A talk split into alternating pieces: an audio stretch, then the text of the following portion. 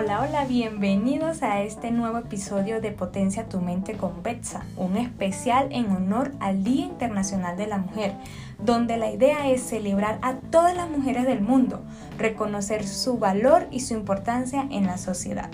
En este episodio haré una línea de tiempo donde estaré presentando mujeres que a través de su historia de vida fueron personas influyentes y además fueron personas que participaron activamente por la defensa de la igualdad de género a través de su historia de vida. Y debemos empezar entonces por Cleopatra la Grande o Cleopatra VII. Es difícil encontrar a otra mujer con influencia y poder para la época como ella. Recordemos que gobernó en el año 51 a.C.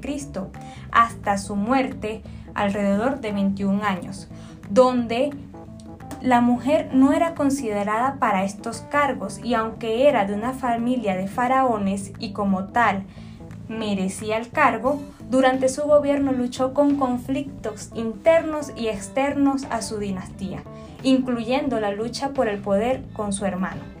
Sin embargo, ante tantos conflictos, ella contaba con gran habilidad política gracias a su astucia e inteligencia, su apoyo a las artes y a la cultura. De hecho, su papel en la historia de Egipto aún sigue siendo objeto de estudio y su figura se ha convertido en un símbolo de belleza, fuerza e inteligencia femenina. Por otro lado, podemos tener a Marie Curie. Fue una científica polaca y fue una de las pioneras en el campo de la radioactividad. Además, es conocida por su trabajo de investigación en el descubrimiento de la radioactividad artificial. De hecho, para el año 1906 contaba con dos premios Nobel en física y química, aparte que fue la primera mujer en convertirse en profesora de la Universidad de París. Sus trabajos sentaron las bases para el desarrollo de la radioterapia y el tratamiento al cáncer. Además, fue defensora de la igualdad de género en la educación y la ciencia. Claro está, para la época que estaba María en vida, que fue a finales del siglo XIX y principios del siglo XX, la educación estaba disponible solo para un sector privilegiado de la sociedad. Aparte, Sumado a esto, los únicos que podían en su mayoría estudiar eran los caballeros. En el caso de Marie, ella contó con la dicha de que ser criada en un hogar donde la educación siempre fue valorada. Aparte que su padre, quien fue profesor de matemáticas y física, le enseñó desde muy temprana edad. Ahora bien, hay una activista muy conocida tanto por la lucha de la igualdad de género como también por la lucha contra la discriminación racial. Y ella es Rosa Parks. Ella fue una activista estadounidense que eh, para la época que ella estaba en vida, porque ella falleció ya en el 2005, para la época que ella estaba en vida, había mucha legislación en Estados Unidos donde los, las personas de color, en este caso los negros y los blancos, no se podían, pues, digámoslo así, pues mezclar. Y en el caso de los buses, que fue donde ella eh, generó como que su pie de lucha, fue estando en un bus, donde los buses tenían segmentado, los blancos van para un lado y los negros van para el otro. Sin embargo, eh, si los blancos ingresaban y ya no habían asientos para ellos sentarse, el conductor iba hacia el lado donde se sentaban la gente de color y le solicitaba a las personas que se levantaran ya que la prioridad era para las personas blancas.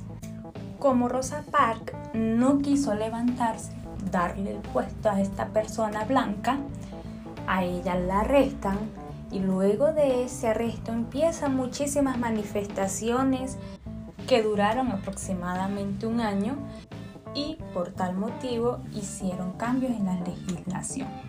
Ahora es el turno de Malala. Ella es una activista que se mantiene en la actualidad luchando por la igualdad de género y la educación para las mujeres. Ella es nacida en Pakistán en el año 1997 y a muy temprana edad, aproximadamente a los 11 años, comenzó a darle voz a todas esas personas de esa región. Y es importante aclarar que para el año 2012 ella sufrió un atentado eh, por un talibán que intentó asesinarla. Sin embargo, gracias a Dios, ella sobrevivió a ese ataque y aún así continúa su trabajo como activista por la educación de las niñas y la igualdad de género. De hecho, en el 2014 se convirtió en la persona más joven en recibir el Premio Nobel de la Paz. También creó la Fundación Malala, donde busca garantizar que las niñas tengan una educación segura y de calidad, no solo en el Reino Unido donde ella, donde esta fundación es, eh, tiene su sede principal, sino a nivel mundial.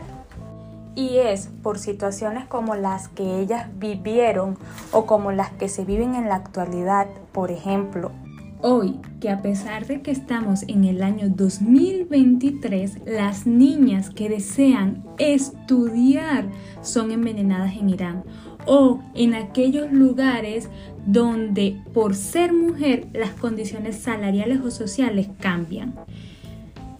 Por este y muchísimos otros motivos es que se creó el Día Internacional de la Mujer. Y aunque se está yendo más a lo comercial, no debemos olvidar que, es un día para destacar la importancia de la igualdad de género y reconocer los logros y las contribuciones de las mujeres en todas las áreas sociales. Eso sí, también debemos tener presentes que la base de la sociedad es el hogar y no podemos exigir afuera valores de los cuales no fueron enseñados en nuestra casa, como la equidad y el respeto.